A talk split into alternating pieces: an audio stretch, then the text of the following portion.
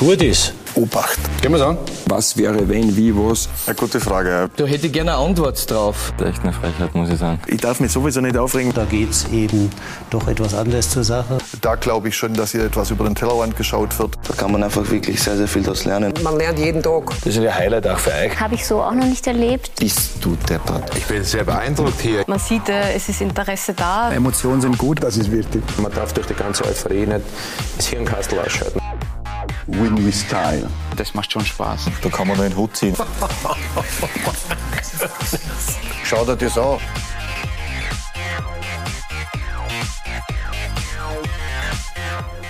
Der Montagabend auf Sky Sport Austria. Ich begrüße Sie ganz herzlich zu Talk und Tore hier bei uns im Sky Studio bei unserer wöchentlichen Diskussionsrunde. Und heute hier bei Talk und Tore ein echtes Wiener Derby. Im Fokus stehen die beiden Wiener Vereine und dafür freut es mich sehr, jetzt unsere Gäste begrüßen zu dürfen.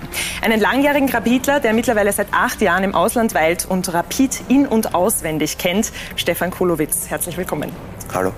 Und einen, der dafür sorgt, dass Tore bei der Wiener Austria erzielt werden. Marco Djuricin, hallo. Hallo. Freut mich sehr, dass ich Sie beide heute hier bei uns begrüßen darf. Und Sie, meine Damen und Herren, Sie können natürlich Ihre Fragen zu unserer Runde stellen über unsere Social-Media-Kanäle. Wir freuen uns über Ihre Teilnahme, wenn Sie Fragen an unsere beiden Gäste haben. Und ich habe auch schon einige Fragen vorbereitet und möchte jetzt mit der wichtigsten Frage beginnen, möchte ich sagen. Und zwar Immer wieder geht es um die Gesundheit und darum, ob es gut zumindest weitergeht und vorangeht. Marco, Sie konnten Ihre Mannschaft am Wochenende nicht unterstützen wegen einem Kapseleinriss. Wie geht es Ihnen und wann sehen wir Sie wieder am Platz?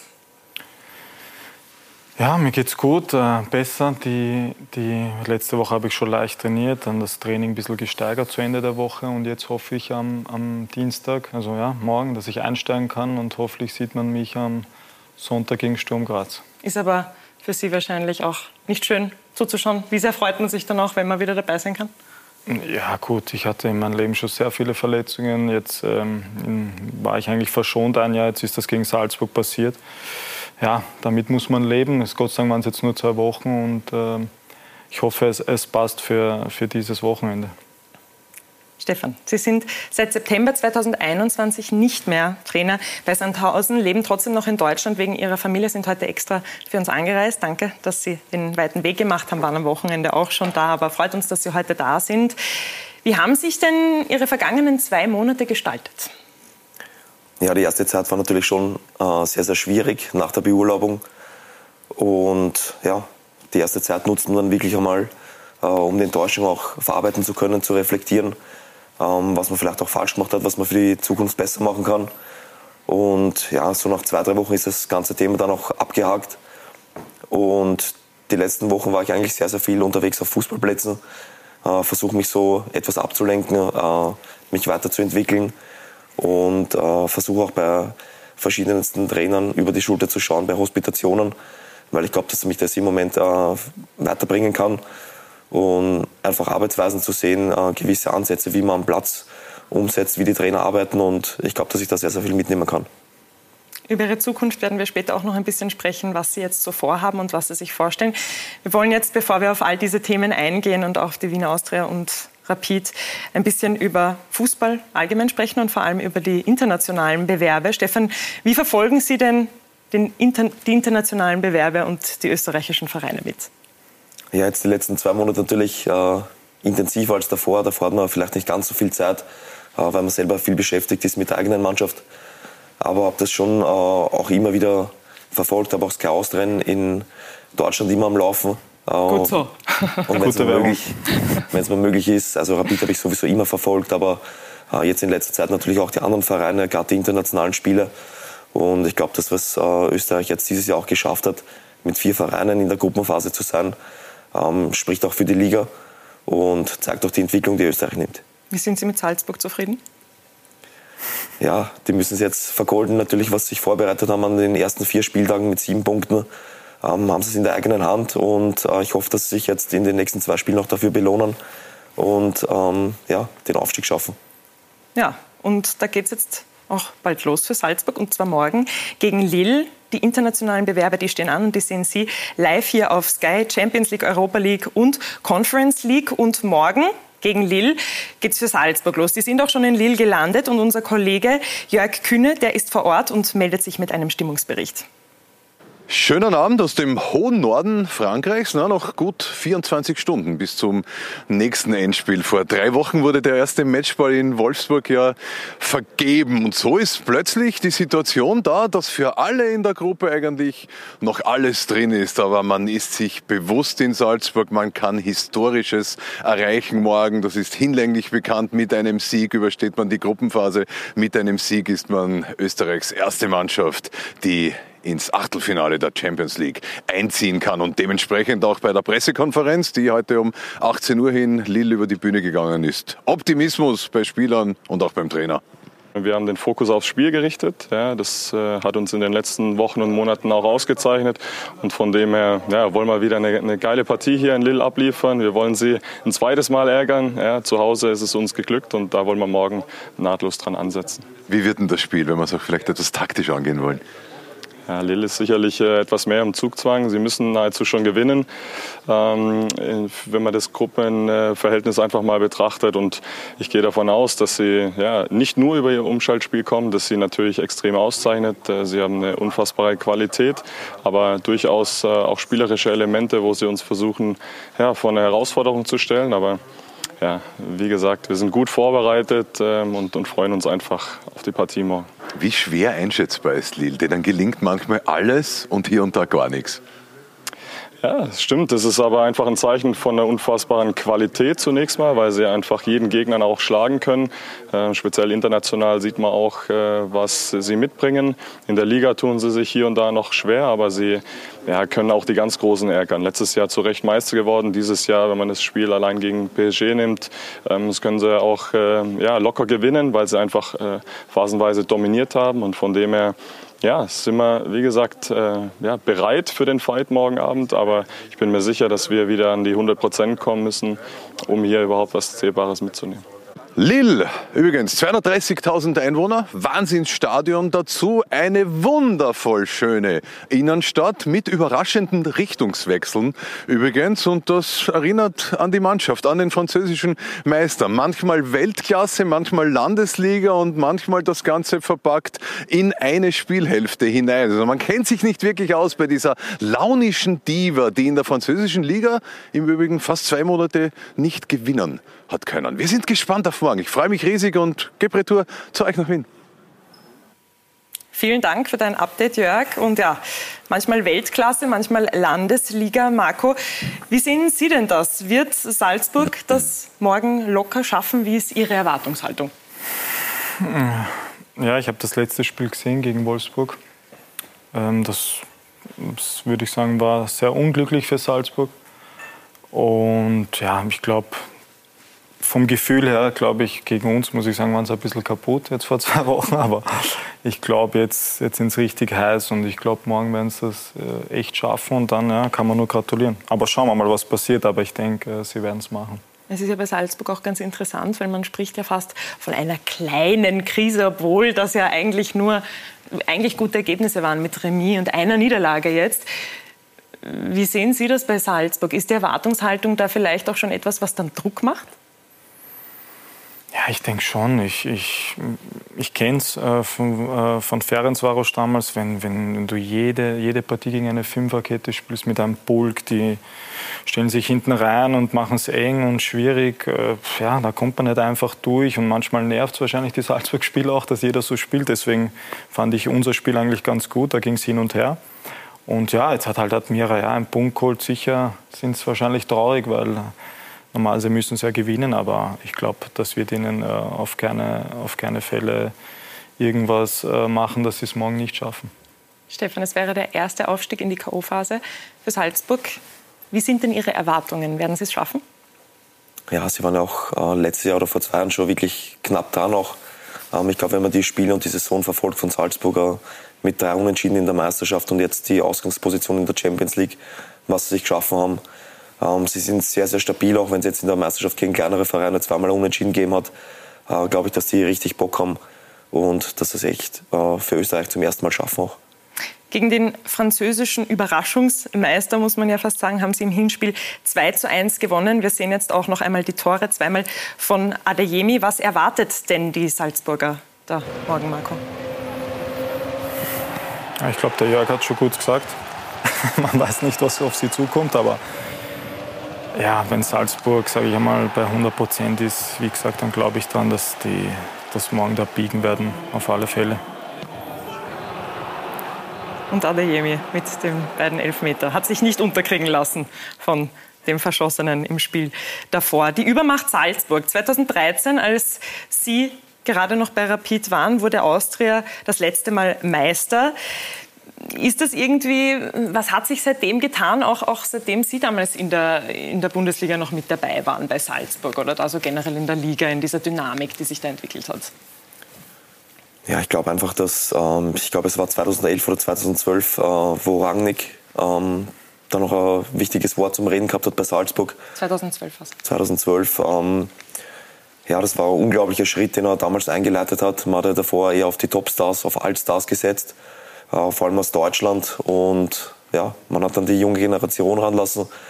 Und was sich seitdem entwickelt hat, ist einfach unglaublich, wenn man sieht, was äh, Salzburg mittlerweile für Talente an Land ziehen kann. Äh, mit 16, 17 die Mannschaften äh, reißen sich alle um Topspieler. Und die machen aber den Schritt nach Salzburg, nicht nach äh, München, nicht nach Madrid oder wo die früher hingegangen wären, sondern sehr, sehr bewusst diesen Weg zu Salzburg, weil man einfach sieht, ähm, was sie mit den Spielern machen, wie sie die Spiele entwickeln. Und von daher muss man echt den, den Hut ziehen, was dort geleistet wird. Und es sucht in Europa auch seinesgleichen, glaube ich. Marco, Sie waren ja auch bei Salzburg, haben das alles auch mitbekommen. Was macht denn Red Bull Salzburg anders als die anderen Vereine, die man jetzt in der Bundesliga sieht oder vielleicht auch bei denen Sie gespielt haben? Puh, ja, ist, ist schwierig zu sagen auf jeden Fall. Ich glaube, was, was der Kulo schon richtig gesagt hat, dass das schon richtig gut aufgebaut ist, egal ob es Kleinigkeiten sind oder dann auch am Platz. Es ist einfach top professionell. Ich muss ehrlich sagen, wie ich hinkommen bin, habe ich mich nicht gefühlt wie in Österreich, muss ich ehrlich sagen, von den Bedingungen auch her. Aber ja, äh, lustigerweise sagt irgendwie, oder die letzten drei, vier Jahre habe ich mitgekriegt, ja, dieses Jahr sind es zu jung, dieses Jahr kann man es reißen. Aber man sieht einfach, was da für Topspieler kommen, was die da jetzt die letzten Jahre rausgebracht haben. Das, ja, und immer Top-Trainer, auch wo die Trainer sind, die, die bei Salzburg waren, das ist, kann man wirklich nur den Hut ziehen. Äh, vor Christoph Freund, muss ich sagen, den ich ja noch hatte. Also die, ja, ich weiß nicht, was ich sagen soll, das ist echt Wahnsinn, mit so einer jungen Mannschaft so zu performen, das ist echt top. Wird auch in ganz Österreich anerkannt. Wir freuen uns in jedem Fall auf das Spiel morgen. Sie können das Spiel und die Vorberichterstattung ab 20 Uhr live auf Sky Sport Austria 2 mitverfolgen. Wir haben gehofft, dass sie nicht mehr kommen und das ist leider auch ein Thema, das man zu diesem Spiel ansprechen muss, und zwar die Geisterspiele. Und der Geschäftsführer von Red Bull Salzburg hat vor dem wichtigen Spiel, und zwar Stefan Reiter, seine Meinung geäußert. Das hat auch einen sportlichen Aspekt und einen wirtschaftlichen. Wir sind ja nicht in Österreich auf der Insel der Seligen, ganz im Gegenteil. Alle Vereine, und es spielen ja einige Clubs international zurzeit, österreichische Clubs. Wir haben uns da super in die Höhe gearbeitet in der Fünfjahreswertung. Es stehen jetzt ganz, ganz wichtige, entscheidende Spiele an, nicht nur für uns, sondern auch für die Kollegen in Österreich. Und es ist einfach ein Wettbewerbsnachteil, wenn man ohne Zuschauer im eigenen Stadion spielen muss. Inwiefern ist es denn ein Wettbewerbsnachteil, Stefan? Wir wissen jetzt auch beim Spiel West Ham, dass Rapid jetzt nicht mit Besuchern füllen kann. Es wäre ein ausverkauftes Spiel gewesen. Inwiefern ist es ein Wettbewerbsnachteil, dass auch da zum Beispiel keine Spieler dabei sein können? Ja, ich glaube, gerade wer die österreichische Liga kennt, äh, wer die Rapid-Fans kennt, äh, weiß, was da los ist, wenn die, wenn die Hütte voll ist. Ähm, ja, welche Kräfte das nochmal freisetzen kann, von da ist natürlich ähm, extrem bitter. Ähm, ich sage mal, die ersten ein, zwei Monate nach dem ersten Lockdown äh, waren wir alle froh, dass wir fertig gespielt haben, auch, haben auch geglaubt, dass dann äh, wieder alles besser wird. Aber es war dann doch eine sehr, sehr lange Zeit ohne Zuschauer und ja, es geht einfach das verloren, was im Fußball äh, so extrem auszeichnet. Die, die Fans, diese Emotionen äh, gehen zum Teil wirklich verloren und ähm, ich hoffe, dass das jetzt wirklich bald einmal ein Ende hat, dass alles wieder geregelt in den Alltag geht und äh, die Fans wieder ganz normal in die Stadien können, weil, wie gesagt, es ist das, was den, was den Fußball wirklich ausmacht für mich. Macht den Fußball aus, auch für die Fans. Denken Sie, dass die Bindung da vielleicht zum Fußball auch verloren geht? Ja, ist schwierig zu beantworten. Also ich habe damals äh, gesagt, ich glaube, wenn die ganzen Lockdowns vorbei sind, wenn die, die Fans wieder in die Stadien dürfen, äh, wird alles gestürmt. Ähm, ganz so war es jetzt auch nicht. Natürlich ähm, gab es jetzt auch Verordnungen, ähm, was vielleicht nicht jeden Zuschauer zugelassen hat, dass er, dass er ins Stadion kann. Aber das ist ein anderes Thema. Ähm, ja, ich hoffe wirklich nur, dass das bald vorbei ist und äh, dass wir alle wieder diese, diesen Fußball so genießen können, wie man ihn vor, vor Jahren kennt hat und äh, wie ihn jeder liebt. In zwei Wochen steht auch das Wiener Derby an. Wie sehr ist es denn ein Wiener Derby, wenn keine Zuschauer dabei sind? Mein erstes Wiener Derby, wie ich jetzt nach zwölfeinhalb Jahren nach Hause gekommen bin, hatte ich ja ohne Zuschauer. Es war eine Katastrophe, muss ich ehrlich sagen. Auch ein schlechtes Spiel von beiden Mannschaften. Und jetzt wieder, pff, das tut richtig weh, muss ich ehrlich sagen, weil ich bin zwar Austrianer, aber die Rapid-Fans wissen ja, was die für eine Stimmung machen können. Das hätte ich schon gerne gesehen und, und ich denke, dass alle Leute oder sehr viele Leute in Österreich interessiert schon das, das Derby oder ist, finde ich, trotzdem noch immer das wichtigste Spiel in Österreich und ja, dass wir jetzt genau das nicht geschafft haben, dass, dass, dass die Zuschauer nicht mehr kommen dürfen, ist wirklich extrem schade und wir waren ja auch alle sehr traurig. Wie kann ich mir denn das vorstellen, wenn man da im Spielfeld bei so einem Derby steht und keine Zuschauer sind dabei? Was, was fehlt einem da als Spieler? Ja gut, man muss sagen, die Fans sind wirklich alles. Ich weiß viele, oder von mir äh, wisst ihr es eigentlich eh, ich sage nicht viel Alibi, aber es ist leider wirklich so eine Fans.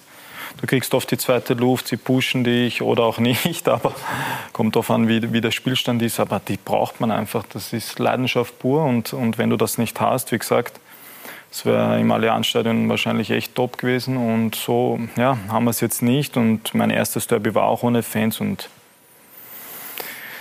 boah, schwierig zu beschreiben. Damals, weiß ich noch, in Karlsruhe haben wir, äh, weiß nicht, ein paar Wochen davor noch vor 50.000 in Hamburg gespielt. Danach ist, äh, ist Corona gekommen. Das war auch schon fürchterlich. Aber die Gesundheit geht vor und, und wir müssen damit leben. Und es tut mir leid für die Leute. Ja akzeptieren soll und muss man sowieso und auch respektieren. Trotzdem schade drum, Stefan, Sie haben nie ein Wiener Derby ohne Zuschauer miterlebt. Wie stellen Sie sich denn das vor, wenn man jetzt am Spielfeld steht? Würde das in Ihnen etwas anderes auslösen oder denken Sie, dass auch bei Ihnen vielleicht einfach was fehlen würde dann am, am Spielfeld, wenn Sie jetzt dran zurückdenken an die Zeit? Ja, natürlich. Also es waren die vier Spiele im Jahr, das waren die, einfach die vier Highlight-Spiele, auf die sich jeder gefreut hat und ja, es sind einfach die Spiele, wo man, wo man, wo man dafür lebt, wo man dafür arbeitet. Ähm, und das rundherum macht es einfach aus. Und äh, wenn das fehlt, dann glaube ich in Marco, dass natürlich eine Riesentäuschung für ihn war oder jetzt auch in zwei Wochen sein wird, wenn es da wieder vor leeren Rängen stattfinden wird. Und ja, ich hoffe, dass das auch sein letztes Derby ist, was er ohne Zuschauer bestreiten muss, weil gerade die Derbys macht es dann nochmal aus, die Brisanz, die da ist. Und ja, ich hoffe, dass wirklich das letzte Spiel ist, ohne Zuschauer. Nicht das letzte Spiel, das letzte ohne Zuschauer. Und dann geht es wieder voll los. Das sind ja immer ganz besondere Spiele. Es ist natürlich nicht nur wegen den Zuschauern schade, dass die Geisterspiele jetzt stattfinden, sondern auch wirtschaftlich ein extremes Laster für die Vereine. Und bei der Wiener Austria kommt das jetzt irgendwie noch mal hinzu, zu diesem ganzen Hin und Her, das man da mitbekommt. Inwiefern kriegen Sie denn dieses ganze Hin und Her nicht auf die Geisterspiele bezogen, sondern das wirtschaftliche Hin und Her, denn als Spieler aus der Distanz betrachtet mit? Ja gut, natürlich kriegt man das mit, das ist, das ist ganz normal, aber ich kann nur dazu sagen, ich, hab, ich kann mich dazu überhaupt nicht äußern. Ich bin Spieler von dem Verein. Das Wichtigste ist der Verein, das ist in jedem Club so und ich denke, die neuen Leute, die im Sommer gekommen sind, machen bis jetzt einen sehr guten Job, von Trainer bis Sportdirektor oder bis zum Herrn Griesch und den Rest, ich habe wirklich gar keine Ahnung, was da gerade abgeht. Ich hoffe einfach für die Austria, dass alles gut sein wird und dass das bald geregelt ist. Und ja, mehr kann ich eigentlich oder weiß ich auch nicht, was ich dazu sagen soll. Bin nicht in der Position. Sie sind nicht in der Position, aber wie sehr beeinflusst es den Spieler trotzdem? Löst das was in der Mannschaft aus oder, oder lässt sie das in der Kabine völlig kalt? Also bis jetzt nicht, aber letztes Jahr muss ich sagen, im, wann war das, im März mit der Lizenz, das kann ich jetzt nur von mir reden, hat mich schon getroffen, war ich schon sehr überrascht auch, weil ähm, ja, ich glaube ich sehr verbunden bin mit dem Verein seit klein auf, äh, klein auf schon. Das war schon ein Schock, aber das haben wir ja überstanden. Hoffentlich ist ja alles okay und wer jetzt kommt oder was jetzt passieren wird, äh, wurde kommuniziert im Verein von, von Herrn Kriesch und Herrn Ortlechner. Und ja, und den Rest werden wir sehen, wie jetzt wer kommt, das, das wissen wir Spieler natürlich auch nicht. Aber Sicherheit wünscht man sich. Das auf jeden Fall. Die Austria, die ist immer für Schlagzeilen gut, in letzter Zeit vor allem aufgrund der finanziellen Situation. So auch gestern.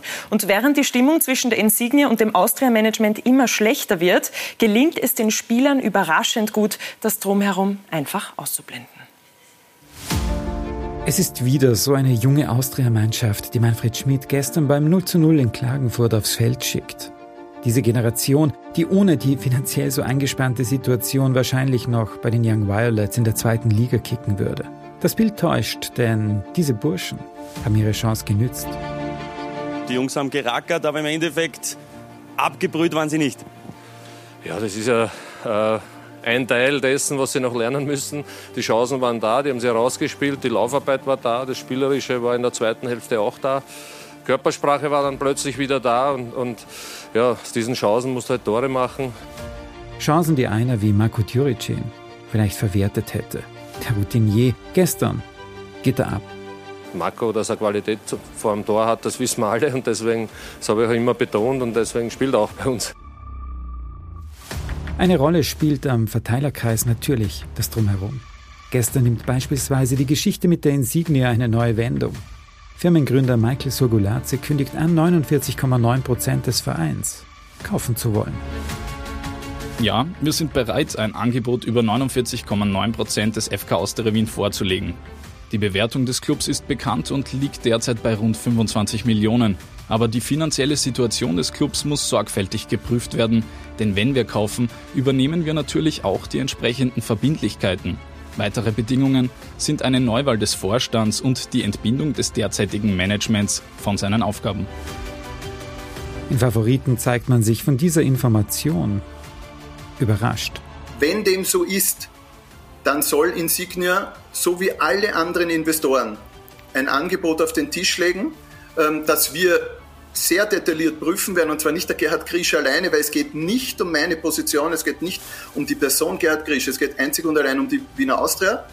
Und wenn ein Angebot am Tisch liegt, dann werden wir diese Angebote vergleichen und ich werde als Vorstand der Aktiengesellschaft unseren Gremien eine Empfehlung aussprechen, mit wem eine professionelle Zusammenarbeit, eine sinnvolle Zusammenarbeit für die nächsten Jahre äh, vorstellbar ist. Drei konkrete Angebote sollen auf dem bereits angesprochenen Tisch liegen. Fakt ist, der Verein benötigt nach wie vor eine Finanzspritze. Schlussendlich haben diese drei Gruppen gesagt, hey, die Wiener Austria ist interessant, hat ein großes Potenzial und wir sind jetzt in der Phase, wo der Investor sagt, zu welchen Bedingungen die Investoren sagen, zu welchen Bedingungen sie sich einen Einstieg bei der Wiener Austria vorstellen können. All das prallt von der Mannschaft mehr oder weniger ab, denn die entwickelt sich mehr oder weniger. Wir müssen den Weg jetzt weitergehen. Also das ist äh, eine Situation, die, die, wie soll man sagen, nicht unbefriedigend ist, aber, aber, aber äh, wir wollten da heute gewinnen, wir wollten Klagenfurt überholen, wir wollten unter die ersten sechs vielleicht reinrutschen. Ist uns heute nicht gelungen, aber äh, es sind noch viele Spiele, ist alles möglich. Die Violetten kämpfen um die Top 6. Die Austria mittendrin im dicht gedrängten Mittelfeld und das ist wahrscheinlich mehr als vor der Saison zu erwarten war. Und bei all dem Hin und Her gibt es aber vielleicht auch etwas Positives, was man bei all dem herausstreichen kann. Marco, und zwar, dass Ihre Mannschaft jetzt sehr jung ist und dass man sehr, sehr vielen jungen Spielern auch eine Chance gibt. Inwiefern betrachten Sie denn diese ganze Situation jetzt vielleicht als eine Chance, aus der man auch was Schönes machen kann? Ja gut, ich bin jetzt der viertälteste, ist mit 28 irgendwie lustig, aber ja, ich, ich, ich sag mal, wir mussten ja auch diesen Weg gehen. Also es ging ja irgendwie auch nicht anders, ähm, aber es macht trotzdem Spaß. Es kommen wirklich äh, sehr viele Junge hoch, direkt von der Akademie und von den Young Violets. Die machen es richtig gut, muss ich sagen. Es sind sehr gute Spieler auch dabei. El Shaivi zum Beispiel gefällt mir sehr gut. Er ist erst 17, will ihn nicht zu viel loben, weil der muss noch viel arbeiten, aber er ist ein richtig guter Huskovic auch. Braunöder, also könnte ich hier alle aufzählen. Jukic äh, gibt es genug, aber ja, ich finde das super und ja, man sieht, äh, es ist in Ordnung bis jetzt, finde ich, die Saison. Es hätten natürlich auch vielleicht äh, zwei Siege mehr sein können, aber ja, man will natürlich immer mehr, aber bis jetzt können wir zufrieden sein, aber ganz zufrieden sind wir, wenn wir hoffentlich in die Top 6 kommen. Der Trainer, der spricht ja auch immer von einer positiven und guten Entwicklung, aber irgendwie schafft man es noch nicht ganz, das in was Zählbares umzuwandeln. Woran fehlt es denn, dass ja, man das auf der Tabelle einfach auch noch nicht so richtig sieht? Ja, ich glaube, er hat eh schon öfter im Interview gesagt, dass wir eigentlich, finde ich, hinten ganz gut stehen. Ähm, vorne, wo auch ich verantwortlich bin, äh, läuft es nicht immer, aber das ist natürlich das Schwierigste im Fußball, vorne die Kreativität. Ähm, da hängt auch ein bisschen ja, die Tagesform ab und, und ja, ein bisschen Glück auch. Die haben wir ja, schon einige Tore geschossen, aber ein bisschen zu wenig habe ich gesehen in der Statistik. Ähm, von daher müssen wir da noch mehr Gas geben, noch mehr im Training äh, vielleicht die Abläufe wie Stürmer üben. Und dann, ja, hinten, wie gesagt, stehen wir richtig gut und spielen auch äh, teilweise richtig gut raus. Da kann man nichts sagen. Also, wie gesagt, bin ich bis jetzt sehr zufrieden. Das soll aber nicht heißen, dass wir jetzt aufhören sollen zum Spielen. Ja, und arbeiten, weiterarbeiten und weiter Gas geben soll man ja immer. Stefan, Sie als Trainer, wie sehen Sie denn das? Gerade mit so vielen jungen Spielern, was kann man da als erfahrenerer Spieler den Spielern mitgeben? Was ist einem da als Trainer auch wichtig? Ja, erstens finde ich es mal auch äh, wichtig, den Weg, was die Austria jetzt eingeschlagen hat, äh, den Jungen die Chance zu geben. Es ist einfach so, dass in Österreich nicht das große äh, Geld da ist. Ähm, das, was da ist, sollte man sehr, sehr sinnvoll investieren. Und ich glaube, anhand von Salzburg sieht man, was, was dort geleistet wird. Äh, dass man sagt, man verfolgt eine Vereinsphilosophie, die von oben bis unten durchgezogen wird und die Spieler super vorbereitet sind, auf diesen letzten Schritt nachher als Profi äh, zu arbeiten. Da weiß jeder, was er machen muss. Äh, wenn er reinkommt, dann musst du nicht großartig mit den Spielern reden, was die Aufgaben sind, welche Prinzipien man verfolgt, weil jeder weiß in dem Verein, wenn ich da spiele, muss ich das und das abliefern und Deswegen finde ich es einen sehr, sehr sinnvollen Ansatz, auch für die kleineren Vereine oder Vereine, die nicht ganz so viel Geld haben, da vermehrt auf die Jugend zu setzen und uh, so vielleicht auch Transferlöse erzielen zu können. Und ja, aus Trainersicht ist ja immer wieder schön, wenn, wenn junge Spieler uh, hochkommen, wenn man mit jungen Spielern arbeiten kann, uh, die sehr wissbegierig sind, die viel aufsaugen wollen. Und wenn man an deren Entwicklung teilnehmen kann, die weiterentwickeln kann und man sieht später mal, ähm, wo sie es vielleicht hingeschafft haben zu größeren Vereinen. Ähm, und man war ein Teil davon, ist das natürlich eine sehr, sehr schöne Geschichte. Und ähm, ja, wie gesagt, ich glaube, man müsste viel mehr auf die Jugend setzen auch und die viel mehr fördern und die Gelder auch dort einsetzen. Sehen Sie das genauso? Hat er sehr gut gesagt, würde ich sagen. gut, und was Sie beobachten und was Schönes zu beobachten, können Sie als erfahrener Spieler vielleicht dann auch schon mitgeben. Was sind denn so Dinge, die Sie an die jungen Spieler, die Sie jetzt gerade auch erwähnt haben, mit denen Sie jetzt tagtäglich arbeiten, mitgeben? Ja, ist verschieden. Ich glaube, ich gehe ihnen auch extrem auf die Nerven, aber. Wie denn? ja, na, ich probiere ihnen zu helfen. Ich glaube, ich habe schon extrem viel gesehen, muss ich sagen. Ähm, das habe ich natürlich jetzt erst realisiert, aber ich war wirklich bei sehr vielen Vereinen hatte über 30 Trainer, nur in, äh, in einer Profikarriere. Ähm, ja, und mir wurde halt wenig geholfen, bis gar nicht. Und da gibt man einfach ein paar Tipps. Wenn, sie, wenn ich merke, der will die Tipps nicht, dann gehe ich ihn auch nicht auf die Nerven. Aber ja, ich will sie einfach pushen und mitnehmen. Ich bin auch sehr ehrgeizig und ich will das Beste rausholen. Ich weiß auch, dass sie noch viel mehr können. Die müssen an sich glauben, das sage ich ihnen wirklich sehr oft, weil, weil wie gesagt, sehr gute Spieler dabei sind. Übrigens habe ich vergessen, Eric Martel und Noah Ohio, aber sind ja leider nicht unsere Spieler von den Jungen. Aber ja. Sehr aufmerksam, dass Sie wirklich ja. alle erwähnen wollen. Na, aber da gehört, glaube ich, der Suti und der, der Grüne auch dazu. Das, das ist irgendwie normal. Ich glaube, als älterer Spieler geht man den Jungen halt manchmal auf die Nerven. Aber wenn was ist, sind wir auch immer für sie da und, und, und das passt schon so. Und Sie sagen jetzt auf die Nerven gehen. Wie gehen Sie Ihnen denn auf die Nerven? Indem Sie laut sind, indem Sie herumschreien oder lustig sind oder einfach dann öfter noch mal vielleicht einmal na gut, lustig bin ich eigentlich fast immer. Also ein Blödsinn Ach so. ich immer. ich bin immer für, ein, äh, für einen Spaß zu haben, jeden Tag. Aber ja, ich schreie sie auch ziemlich oft an, muss ich leider sagen. Muss ich was hört man da so? ja, verschiedene Sachen. Das kann ich jetzt hier nicht alles sagen, aber nein, nichts Schlimmes. Ähm, ich sage einfach, was sie besser machen könnten oder schneller zurücklaufen, gibt es äh, nichts Schlimmes, ist alles okay. Und wie war das jetzt beim 0 zu 0 gegen Austria Klagenfurt, wenn Huskovic die Chancen nicht verwertet? Schreien Sie da dann auch herum? Oder? Da werde ich nie was sagen, weil ich habe schon in meiner Karriere sehr viel verhaut. Schauen wir uns mal die Chancen an, ja? jetzt vom Spiel.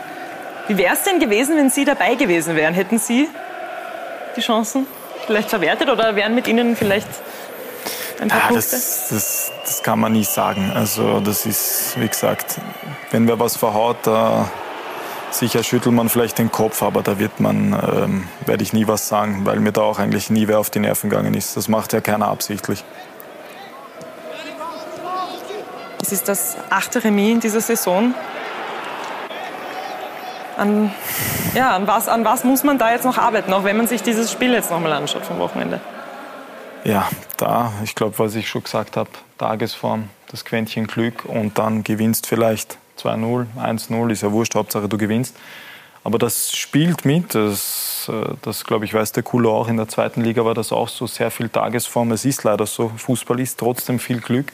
Das ist nicht nur, wie du läufst, aber da hat man gesehen, waren ähm, viele Torabschlüsse vom äh, sehr guten Timing her, wo dann der Ball halt, ja, dann geht er halt 10 Zentimeter daneben. So ist das halt im Fußball. Mhm. Stefan, Sie waren jetzt am Wochenende schon da, haben sich einige Spiele angeschaut, vielleicht auch das Spiel von der Austria mitverfolgt. Wie gefällt Ihnen denn die junge Austria? Also wenn ich ehrlich bin, die Austria habe ich jetzt nicht ganz so mitverfolgt. Das ist okay, das müssen Sie jetzt Wenn ich sagen. die Zeit habe, dann, dann schaue ich mir eher die Rapid-Spiele an. Aber okay. ähm, ich glaube, der Marco hat eh schon genug dazu gesagt, auch äh, zur jungen Austria-Mannschaft. Ähm, da bin ich leider zu weit weg, um da wirklich auch ähm, ja, seriös was sagen zu können. Aber du bist einfach ein Rapidler. Das passt. ja, ich glaube, sie sind auf einem guten Weg. Äh, man sieht ja mit acht Unentschieden, äh, bist auch immer wieder knapp dran, die Spiele zu gewinnen.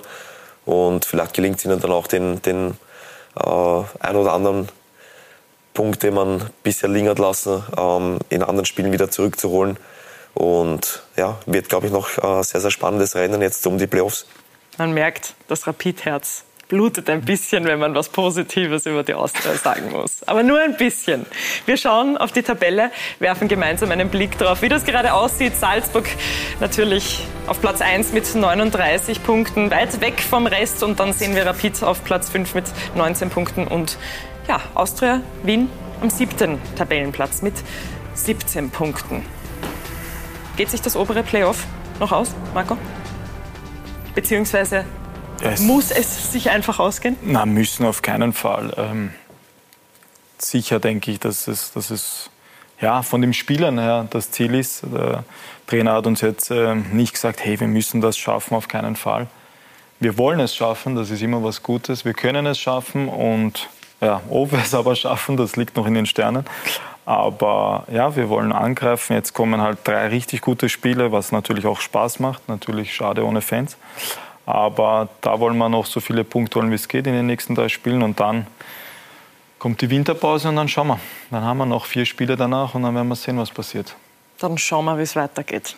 Und jetzt ja. kommen wir zu einem Thema, das Sie beide miteinander teilen, und zwar Erfahrungen im Ausland. Marco, Sie sind jetzt zurück in Wien, wo Sie herkommen. Wie gerne sind Sie denn wieder hier und wie schön ist es auch wieder in der Heimat zu spielen? Gut, das war jetzt schon eine lange Zeit insgesamt, dass ich nicht zu Hause war, also in Wien. Und das war jetzt natürlich für mich und für meine Familie sehr schön, dass wir nach Hause gekommen sind. Hat uns sehr gefreut. Natürlich war jetzt ähm, ja, für uns alle nicht so eine einfache Zeit, aber so sind wir sehr glücklich. Die Kinder sind Schule und Kindergarten, denen geht es auch gut und sehen ihre Freunde und Oma und Opa öfter und von daher ist die Familie happy, dann äh, bin ich auch glücklich. Ich bin bei der Austria, wo ich spielen wollte oder immer spielen wollte äh, als Erwachsener und ich freue mich. Ja, und Austria ist für mich trotzdem noch äh, ein Top-Verein. Natürlich haben wir jetzt diese Mittel nicht mehr, aber ich will diesen Weg mitgehen. Der ist nicht einfach, aber das ist ja, für mich kein Problem. Ich freue mich äh, und bin stolz, für die Austria zu spielen. Sie haben einige Auslandserfahrungen gemacht. Ferenc Varos waren bei den Grasshoppers Zürich, in Karlsruhe. Was haben Sie denn von Ihren Auslandsstationen jetzt, wo Sie wieder zu Hause sind, würden Sie sagen, mitgenommen? Was sind so die größten Learnings gewesen? Ja, schwierig zu sagen. Dadurch ich die meiste Zeit in Deutschland war, ja, nimmt man verschiedene Sachen mit, weiß ich nicht, Mentalität im Training oder Ehrgeiz. Das, oder in England habe ich Gott sei Dank äh, gutes Englisch lernen können. Das ist auch wichtig. Ja, also es gibt immer nah. Ich, wenn ich denke, die Stationen, die ich hatte, in welchen Städten ich gewohnt habe, habe ich einmal äh, extremes Glück gehabt, weil es immer sehr schön war. Aber ja, jetzt am Schluss muss ich sagen, in Karlsruhe ist natürlich äh, am Platz nicht so gut für mich gelaufen, weil ich nicht meine Position gespielt habe. Aber mir ging es auch so, es war irgendwie die Zeit, dass ich nach Hause komme, zwölfeinhalb Jahre war doch irgendwie vielleicht ein bisschen zu lang. Ich wollte zwar erst mit 30, 31 zurück, aber ich bin halt mit 15 schon weg und irgendwie ja, war es zu lang und jetzt bin ich froh, dass ich daheim bin. Und bei Ihnen, Stefan, über acht Jahre jetzt in Deutschland. Das war damals 2013 Ihr Schritt ins Ausland sozusagen, nachdem Ihr Vertrag bei Rapid nicht verlängert wurde. War es gut, dass das damals so gekommen ist? Auf jeden Fall würde ich jetzt sagen, ähm, der Schritt wegzugehen von Rapid war natürlich sehr, sehr schwierig. Ich habe 17 Jahre dort verbracht und zum ersten Mal weg aus der Stadt, wo man geboren ist, äh, weg von der Familie, weg von, von den Freunden, aus dem gewohnten Umfeld. Aber ja, es ist auch immer wieder eine neue Chance und ähm, es sind jetzt doch achteinhalb Jahre für mich gewesen. Ähm, ich durfte die zweite deutsche Liga sehr, sehr gut kennenlernen, durfte neue Leute kennenlernen. Ähm, man baut sich natürlich auch ein gewisses Netzwerk auf dort. Und ja, das sind alles Lebenserfahrungen, die man mitnimmt und die dann auf jeden Fall für die, für die Zukunft sehr, sehr hilfreich sind. Und wenn ich die Zeit nochmal zurückdrehen könnte, ähm, würde ich nichts anderes machen. Und wie gesagt, ich bin stolz auf den Weg, den ich eingeschlagen habe. Und ähm, ja, wenn man es jetzt wirklich Revue passieren lässt, weiß ich nicht, ob man das bei einem anderen Verein gelungen wäre, äh, so übergangslos auch äh, in die Co-Trainerrolle zu rutschen und jetzt das letzte halbe Jahr auch äh, in die Cheftrainerrolle ein emotionaler Abschied damals bei Rapid. Aber wie Sie gerade sagen, haben Sie dann eben bei Sandhausen auch das erste Mal ins Trainergeschäft geschnuppert. War das bei Ihnen immer schon klar, dass es in Richtung Trainer gehen soll? Ja, nicht, nicht unbedingt. Ähm, also ich habe schon gesagt, ich möchte in dem Fußballbusiness drinbleiben, weil ja, das mache ich einfach seit 25, 30 Jahren aus Leidenschaft. Und äh, warum soll ich äh, was aufgeben, wo ich meine, mich auszukennen? Und ja, es macht mir einfach riesen Spaß und es hat dann eigentlich angefangen in Sandhausen, wo der erste Trainer schon zu mir gesagt hat, ja, er könnte sich das mal vorstellen. Ähm, ich war ja doch auch sein Kapitän und habe eine Führungsrolle dort gehabt. Und ob ich mir das mal vorstellen könnte, bei ihm vielleicht auch einzusteigen. Und das hat sich dann von, von Trainer zu Trainer auch so fortgesetzt, bis dann wirklich auch umgesetzt hat aufgrund meines höheren Alters. Mit 36 durfte ich dann wirklich da reinrutschen und äh, meine ersten Erfahrungen sammeln und ab dann war eigentlich klar für mich, äh, wo die Reise hingehen soll. Und das war dann natürlich auch so, dass ich gesagt habe, okay, jetzt mal in der Co-Trainerrolle, dass es dann so schnell funktioniert mit der Cheftrainerrolle und äh, das war nicht absehbar, aber ist jetzt dann passiert und ja, auch wenn es nur sechs Monate waren, die Erfahrungswerte waren unglaublich und wie gesagt, da kann ich sehr, sehr viel draus ziehen und ähm, ja, für die Zukunft mitnehmen. Jetzt fehlt Ihnen ja noch die Pro-Lizenz. Wie schauen denn da die nächsten Schritte hinaus? Ja, es wäre natürlich super gewesen, wenn wir die äh, Zeit jetzt länger nutzen hätte können bei Sandhausen, weil äh, ab Erwerb der A-Lizenz äh, geht es dann los, äh, als Cheftrainer ein Jahr zu arbeiten oder als Co-Trainer zwei Jahre. Und die Praxis fehlt mir jetzt natürlich nach der Beurlaubung. Und deswegen möchte ich auch so schnell wie möglich wieder am Platz stehen, um natürlich auch den nächsten Schritt für mich als Trainer gehen zu können. Ziele sind also weiterhin Trainer zu bleiben. Wie waren denn dann auch jetzt wenn wir zurückschauen auf die Zeit bei Sandhausen, Sie haben gesagt, sechs schöne Monate waren es, aber dann, wie das Ganze jetzt dann zu einem ausgekommen ist, waren Sie überrascht? Wie war das für Sie mit der Beurlaubung? Ja, es war Wellen der, der Gefühle, wenn ich es äh, so beschreiben sollte, war wirklich eine Achterbahnfahrt. Wir haben am vorletzten Platz übernommen, hatten fünf Punkte Rückstand am Relegationsplatz bei elf ausstehenden Runden. Also es war schon eine Herkulesaufgabe, was wir dort meistern haben müssen.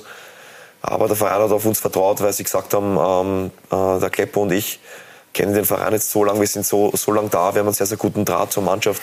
Und das ist genau das, was die Mannschaft jetzt braucht. Und wir haben es dann wirklich am letzten Spieltag auch äh, geschafft und waren natürlich überglücklich. Haben dann auch weiterhin das Vertrauen vom Verein äh, geschenkt bekommen, worüber ich natürlich sehr, sehr glücklich war nach, den, nach der Zeit, die wir dort hatten. Ähm, dass man auch auf uns gesetzt hat.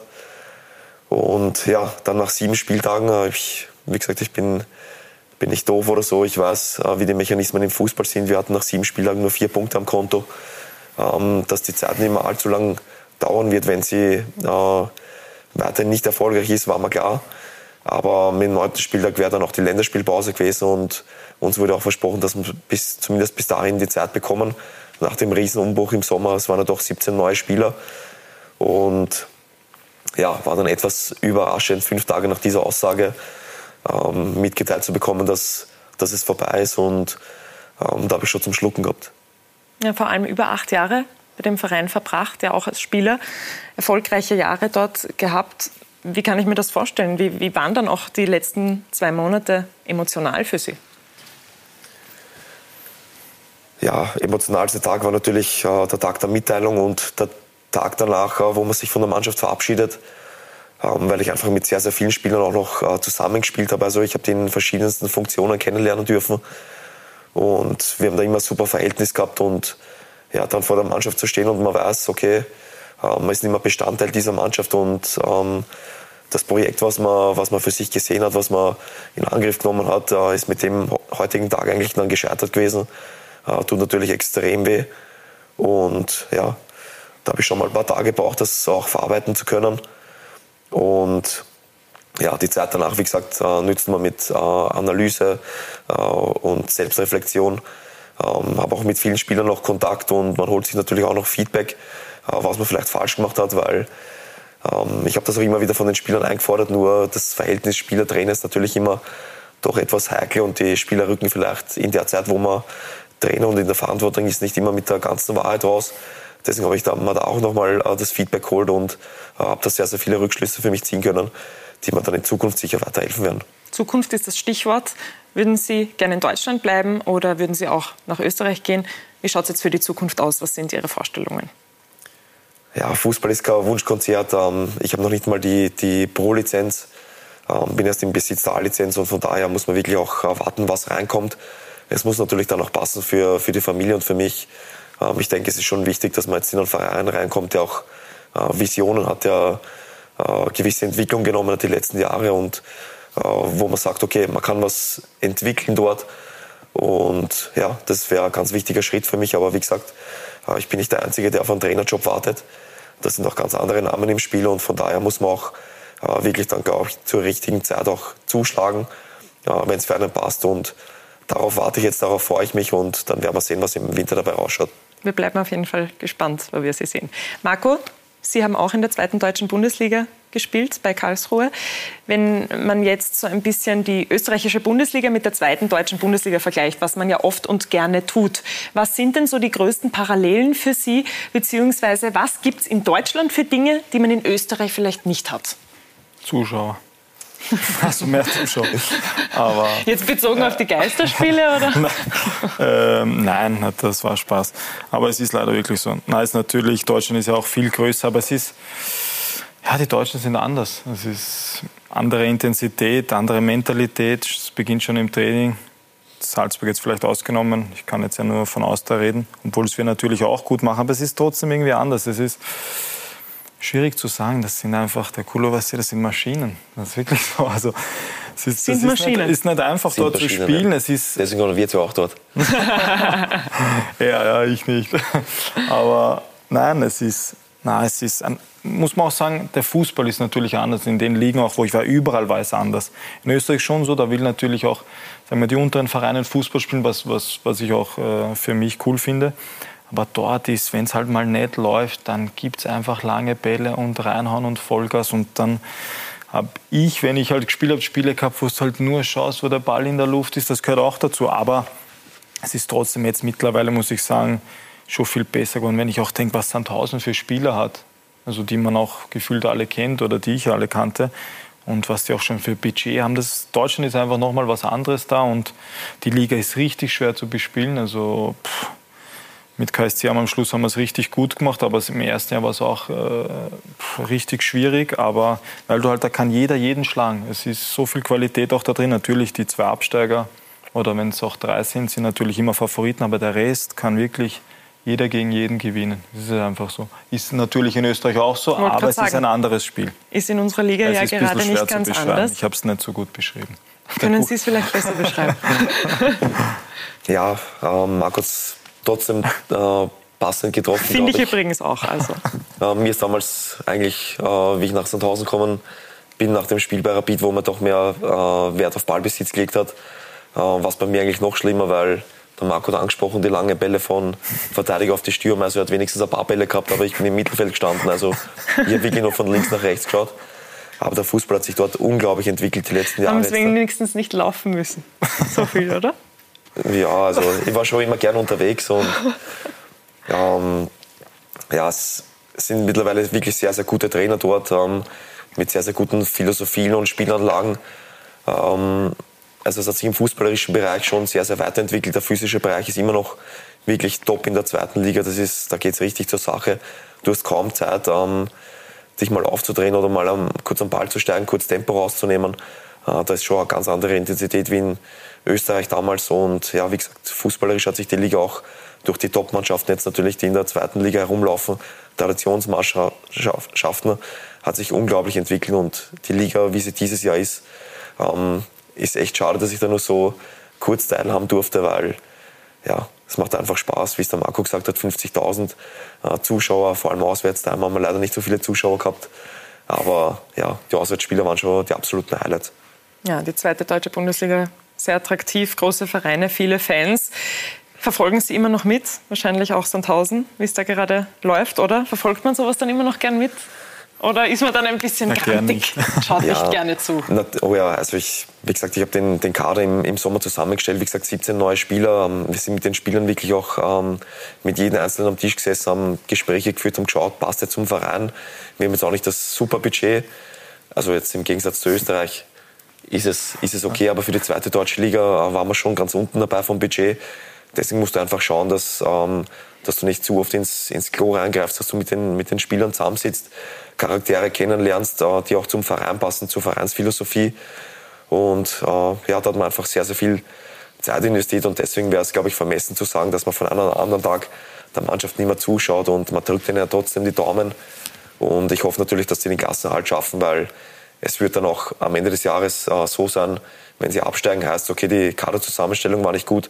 Wenn sie es schaffen, heißt natürlich, der Kader war so schlecht nicht, äh, wenn er in der Liga bestanden hat. Und wie gesagt, das wäre auch Auszeichnung für uns nochmal, dass man sagt, okay, ähm, wir haben nicht so viel falsch gemacht. Momentan stehen sie am 17. Tabellenplatz und am Wochenende gab es eine 1 Niederlage gegen den ersten FC Nürnberg. Also da schaut man dann schon noch zu und drückt noch die Daumen und ist dann traurig, wenn man sowas sieht. Ja, wie gesagt, ähm, sind Spieler, denen, denen vergönne ich alles. Ähm, hoffe, dass sie viel Erfolg haben. Deswegen haben wir es auch zu dem Verein geholt und ja, da hoffe ich einfach, dass die das, was wir jetzt angefangen haben, auch äh, fortsetzen können, auch wenn ein neuer Trainer draußen steht. Aber es sind wirklich gute Jungs, äh, Top-Charaktere und deswegen wünsche ich denen nur das Beste und man drückt die Daumen und ja, freut sich, wenn die, wenn die Mannschaft gewinnt. Kommen wir zu einem weiteren Traditionsverein, und zwar einem in Österreich, den Sie auch sehr gut kennen. Rapid, am Wochenende das Spiel gegen Altach am Samstag. Sie waren auch vor Ort. Das war der erste Auftritt vom interimistischen Trainer-Duo Hoffmann und Hickersberger. Wie haben Sie sich denn Ihrer Meinung nach gemacht beim 1-0-Sieg? Ja, man hat schon gesehen, ähm, worauf der äh, Hicke und der Steff Wert legen. Also es war doch etwas mehr vom, vom fußballerischen Ansatz. Und ja, man hat, hat sich natürlich trotzdem schwer getan gegen sehr tiefstehende Altacher.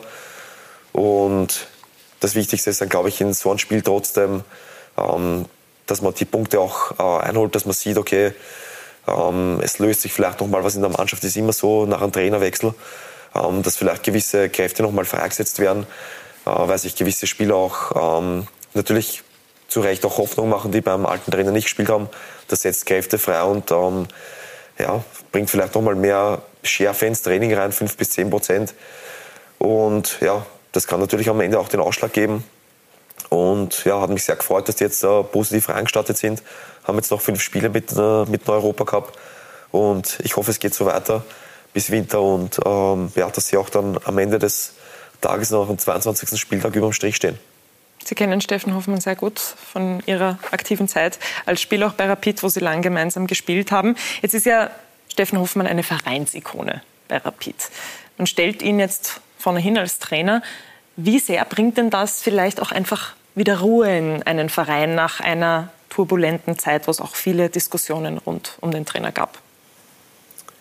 Ja, es ist natürlich ganz wichtig, dass auch äh, jemand da ist, der den, Verein in- und auswendig kennt. Ähm, Rapid sind ja auch mittlerweile sehr, sehr viele junge Spieler oben. Ähm, er hat jetzt auch den Mormann zum äh, Startelfdebüt verholfen. Also er kennt die jungen Spieler auch sehr gut, äh, kennt die Spieler von der ersten Mannschaft richtig gut und ja, das kann schon nochmal ein sehr, sehr wichtiger Impuls sein. Ich ähm, glaube aber auch, dass davor der äh, Didi sehr, sehr guten Job gemacht hat, wenn man die letzten Jahre betrachtet, mit zweimal Vizemeister, zweimal die Gruppenphase erreicht. Also man darf nicht alles schlecht reden, äh, was davor war. Und ja, Steff und der Hicke verfolgen natürlich ein bisschen einen anderen Ansatz von Fußball. Und ja, ob der dann erfolgreich ist oder nicht, äh, wird man Ende der Saison sehen. Ich drücke Ihnen auf jeden Fall die Daumen. Und ja, hat auf jeden Fall Spaß gemacht, den Steff da unten stehen zu sehen, auch wenn er sich nicht vorstellen hat können, ähm, mal in der Position zu sein.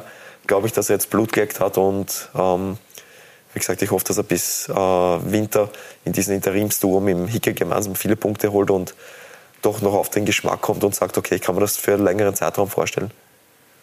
Ja, und wäre das vorstellbar Ihrer Meinung nach? Denken Sie, das könnte funktionieren? Auch für Steffen Hoffmann, der ja schon öfter gesagt hat, nein, das kommt für ihn eigentlich nicht in Frage. Sehen Sie Steffen Hoffmann vielleicht einfach auch längerfristig als Trainer bei Rapid, jetzt in diesem Duo mit Hickersberger?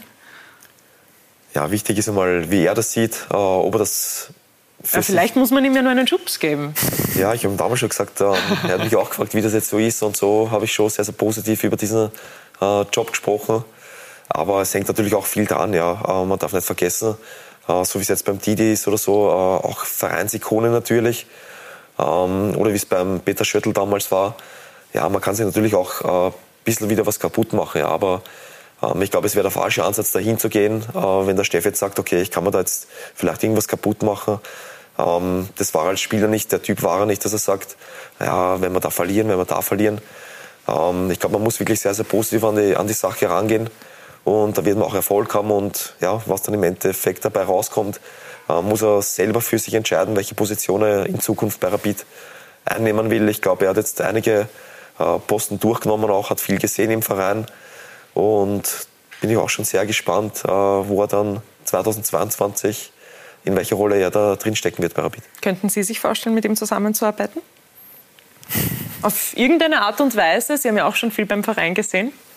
Ja, also mit dem Steff verbindet mich natürlich sehr, sehr viel. Ähm, habe auch nie ähm, ja, Blatt vom Mund genommen, habe äh, gesagt, man muss auch Ziele haben im Leben natürlich. Ähm, ist es mein Ziel, irgendwann bei Rapid Trainer zu sein? Ob jetzt der richtige Zeitpunkt ist oder nicht, ähm, wird man auch sehen, ob sich der Verein vielleicht meldet oder auch nicht. Aber wenn Soran Barisic heute anruft, würden Sie nicht Nein sagen?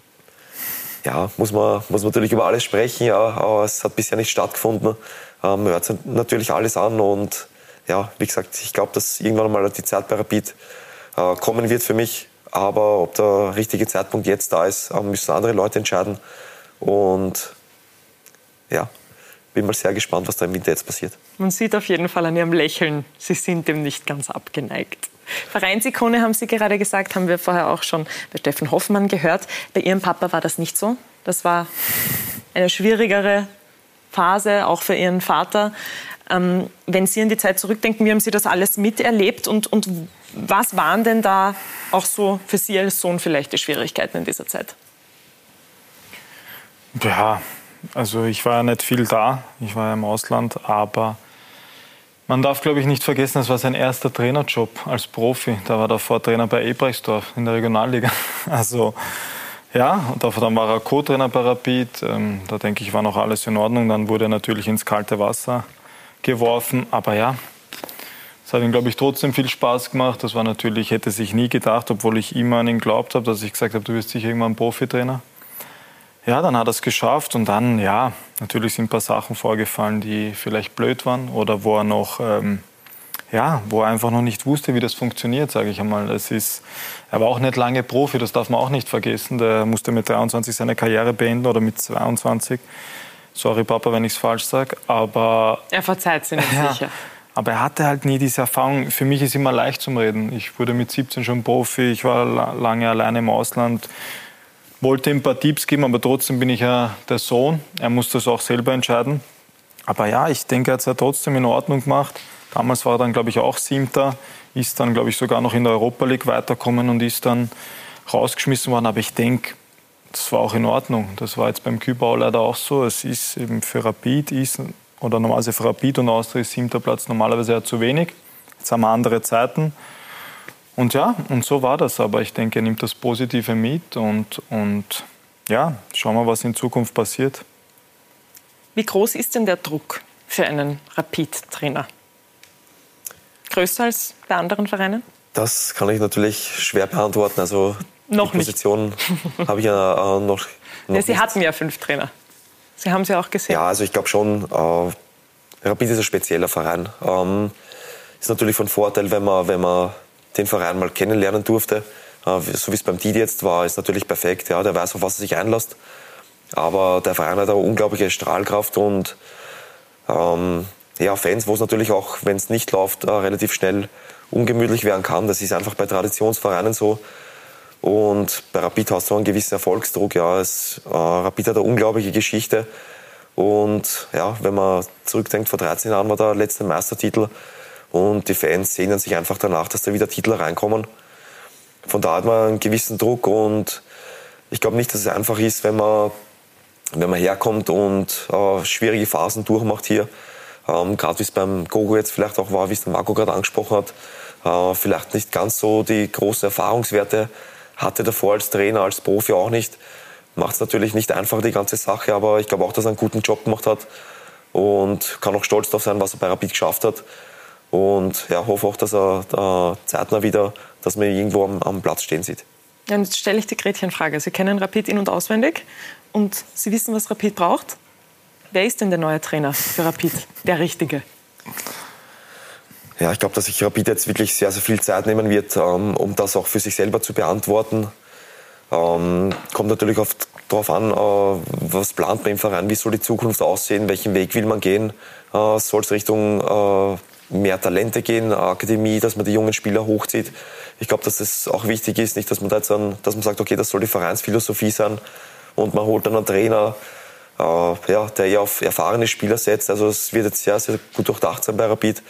Deswegen glaube ich auch, dass es eine sehr gute Lösung ist mit äh, Steff und Hick jetzt übergangsweise, dass man wirklich sagt, okay, wir haben keinen Druck, wir machen uns keinen Druck. Ähm, die nächste Entscheidung muss einfach sitzen und da glaube ich, dass äh, der Zocki sich sehr, sehr viele Gedanken macht und dann am Ende des Tages auch die richtige Entscheidung treffen wird. Vielleicht haben Sie einen Blitzeinfall. Wer fällt ein für 2022? Welcher Name? Also ich habe mir wirklich schon viel Gedanken darüber gemacht auch oder nachgedacht, was äh, in welche Richtung das gehen könnte. Ähm, ist natürlich auch finanzielle Geschichte. Ja. Ähm, der Didi hat natürlich auch noch Vertrag. Ähm, ich weiß nicht, wie es mit den Zahlen jetzt bei Rapid genau ausschaut. Wo man sagt, okay, wir geben noch mal Kohle aus für einen Trainer oder man holt vielleicht einen ablösefreien Trainer. Dann ist die Frage, soll es ein Österreicher sein, soll es ein, soll es ein Ausländer sein? Sie stellen viele Fragen. Ich stell Kein Name? Ja, also wenn ich jetzt an Österreich denke... Ähm, Herzog. Ja, natürlich denkt man an die Herzog. Ähm, Ferdl Feldhofer kommt natürlich in Frage, aber ich glaube auch, dass äh, äh, Marco Schopp zum Beispiel ein sehr, sehr interessantes Profil hat. Aber wie gesagt, da kommt es dann auch darauf an, welchen Fußball will der Verein spielen.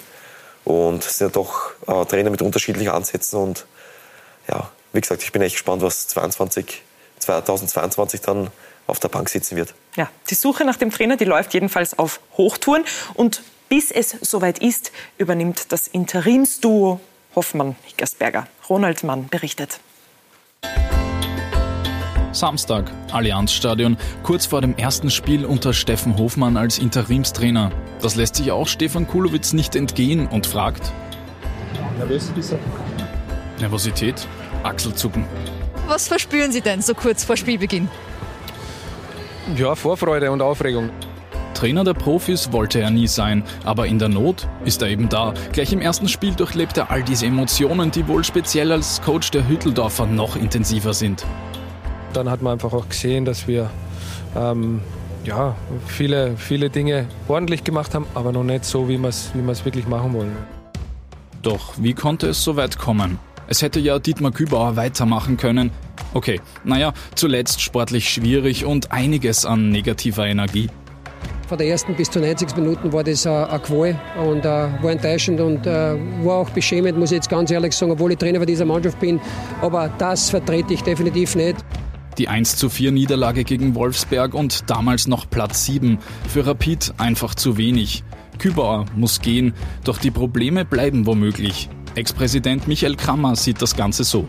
Die teilweise unnötigen Last-Minute-Unentschieden, quasi die umgekehrte Rapid-Viertelstunde, alles das ist enttäuschend, da brauchen, wir nicht, da brauchen wir nicht herumreden. Es fehlt, und das ist mein Eindruck und auch meine feste Überzeugung, bei einigen Spielern, die in der letzten Saison Leistungsträger waren und schon sehr mit einem Transfer spekuliert haben im Sommer, die Ambition, dieser letzte Wille, dieser letzte Biss, auch alles zu geben alles geben. Für Rapid das Credo von Steffen Hofmann, damals wie heute.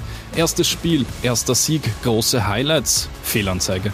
Dennoch ein extrem wichtiger Sieg für die Jungs und ähm, weil sie weil sie doch eine gewisse Verunsicherung auch durch diesen Trainerwechsel haben. Und jetzt äh, freuen wir uns heute, dass wir gewonnen haben, wissen aber auch, dass wir noch einiges besser machen können und müssen. Was muss besser werden? Ich glaube, man hat gesehen, äh, was der Steff äh, mit Hicke vorhat, äh, dass wir wieder mehr im Ball haben wollen. Und es waren ein paar gute Aktionen dabei.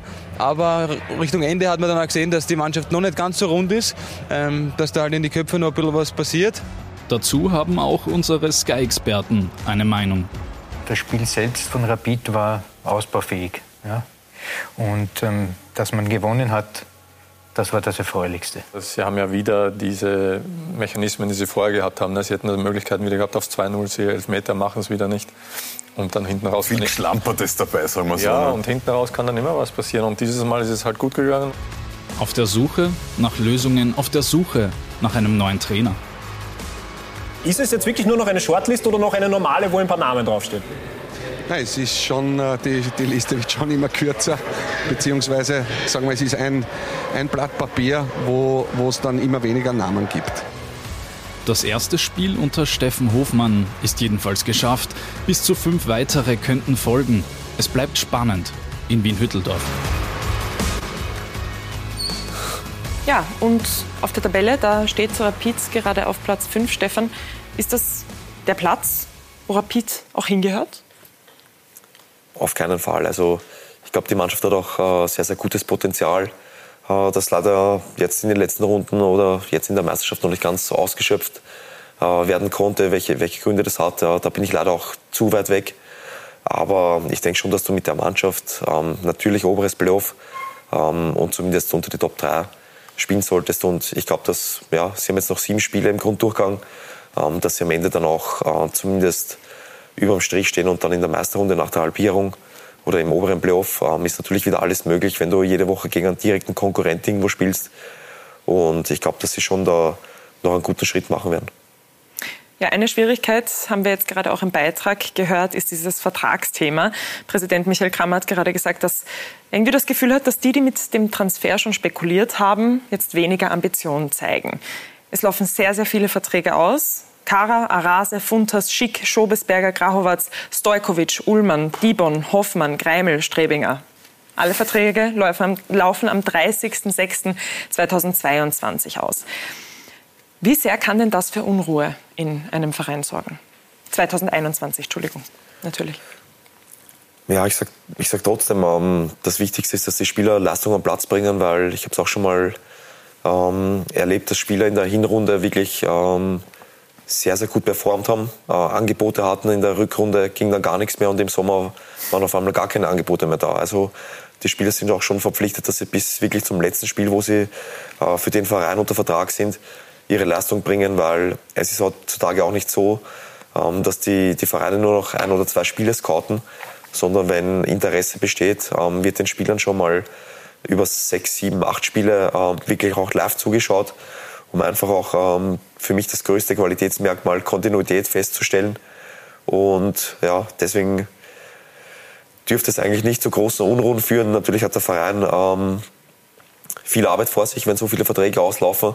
Ähm, man muss natürlich auch wissen, welche Richtung soll es gehen. Wollen wir einen kompletten Neustart mit vielen neuen Spielern oder ähm, wollen wir das Groß äh, Grundgerüst einfach behalten? Und ja, das sind viele Entscheidungen, die der Zock jetzt dann auch treffen muss. Aber da waren natürlich schon Hochkaräter dabei, was du gesagt hast mit äh, Kara, Ullmann, äh, Kramel, der sich jetzt in die Mannschaft äh, reingespielt hat und äh, für mich äh, sehr, sehr gute Rolle spielt mittlerweile. Und ja, Funtas natürlich. Also es sind schon wirklich hochkarätige Spieler, äh, die man auch nicht unbedingt ablösefrei verlieren will. Also entweder man macht mit ihnen äh, Kohle oder sie verlängern. Aber ja, wenn die dann am Ende der Saison wirklich ablösefrei gehen, dann tut es natürlich umso mehr weh. Ja, vor allem in der Offensive tut es auch weh, wenn da zum Beispiel Funtas und Kara dann weg wären. Jetzt Sie als Trainer, wie, wie wäre denn das für Sie, wenn Sie jetzt als Trainer bei Rapid neu dazukommen 2022 und so viele Verträge laufen aus? Ist das vielleicht sogar ein Vorteil, weil man sich dann eine neue Mannschaft zusammenbasteln kann oder hat das nur Nachteile? Wie ist das jetzt für den neuen Trainer, der da kommt? Auf was lässt sich der da ein? Ja, das ist, das ist echt schwierig zu beantworten. Ähm, äh, ich habe es jetzt im Sommer mit Sandhausen miterlebt. Also wir hatten 17 äh, Neuzugänge. Äh, es kann Fluch oder Segen sein, ja. Ähm, das weiß man leider erst ähm, danach.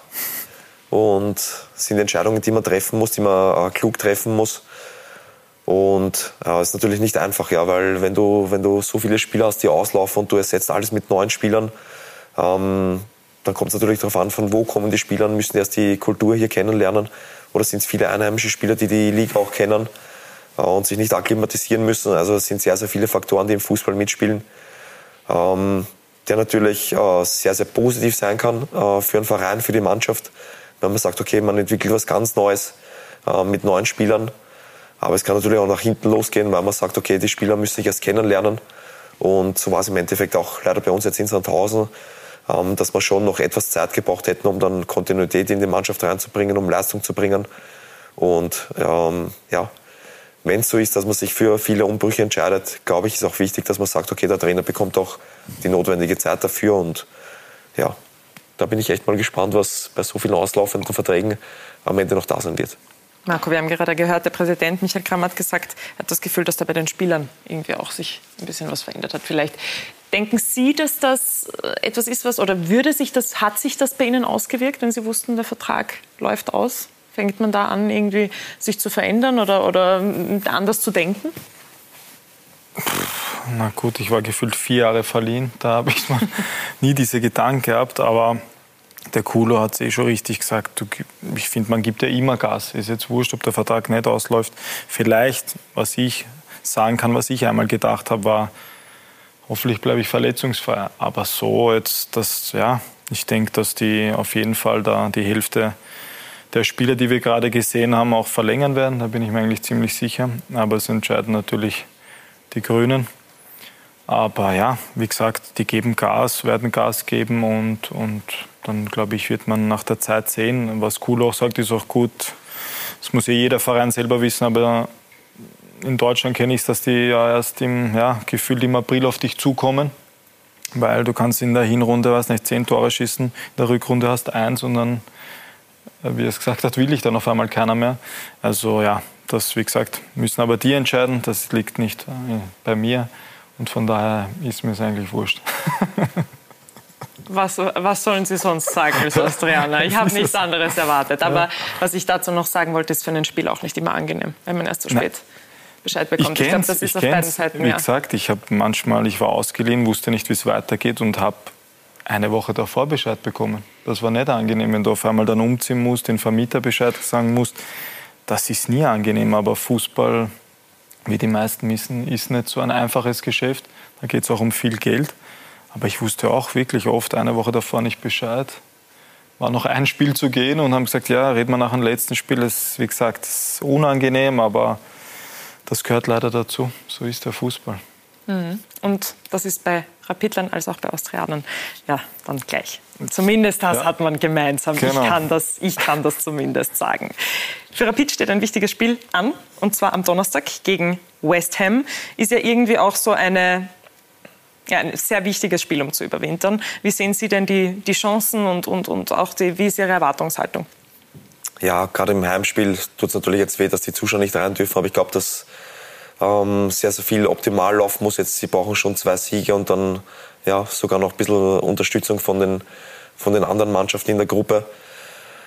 Ähm, Wäre natürlich top, ähm, wenn sie die Überraschung schaffen, weil ich sage trotzdem, West Ham ähm, ist im Moment am vierten Platz in der Premier League, also ähm, das ist kein Jausengegner. Und sie haben es auch im Hinspiel, glaube ich, äh, zu spüren bekommen, welche Qualität in dieser Mannschaft steckt.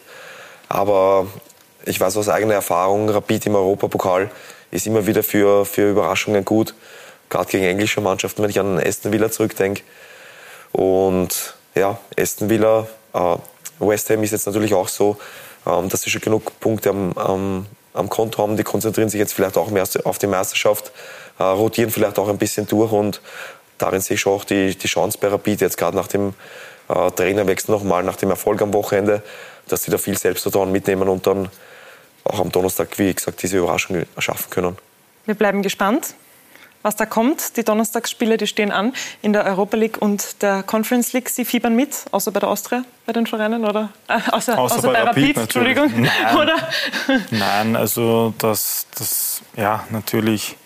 Aber Hofft man dann auch für die Fünfjahreswertung und so? sage ich, ja, will man natürlich, dass die weiterkommen. Das ist ja die haben natürlich eine Mördergruppe bekommen, was sie, glaube ich, oder wo sie auch viel Spaß dabei haben. Aber ja, Kulo hat es auf jeden Fall richtig gesagt. West Ham wird mit, wahrscheinlich mit der zweiten Mannschaft spielen. Aber das sind ja auch nicht irgendwelche, also das wird auch schwierig. Aber ja, natürlich äh, wünscht man als Österreicher, dass sie da alle ihre Punkte machen, am besten mit Siegen. Dadurch wir noch mehr Plätze bekommen äh, im europäischen Geschäft. Und daher, da bin ich neutral. Bitteschön. Und im Wiener Derby hier heute bei Talk und Tore waren Sie sich ja auch recht oft einer Meinung. Sie sehen alle Spiele, die wir gerade auch erwähnt haben, bei der Europa League und der Conference League live auf Sky beim UEFA Super Donnerstag ab 18.45 Uhr auf Sky Sport Austria 2 und Sky Sport Austria 3. Und das war's für heute. Wir wünschen Ihnen noch einen schönen Abend und bis zum nächsten Mal bei Talk und Tore. Danke fürs Dabeisein. Danke auch. Danke.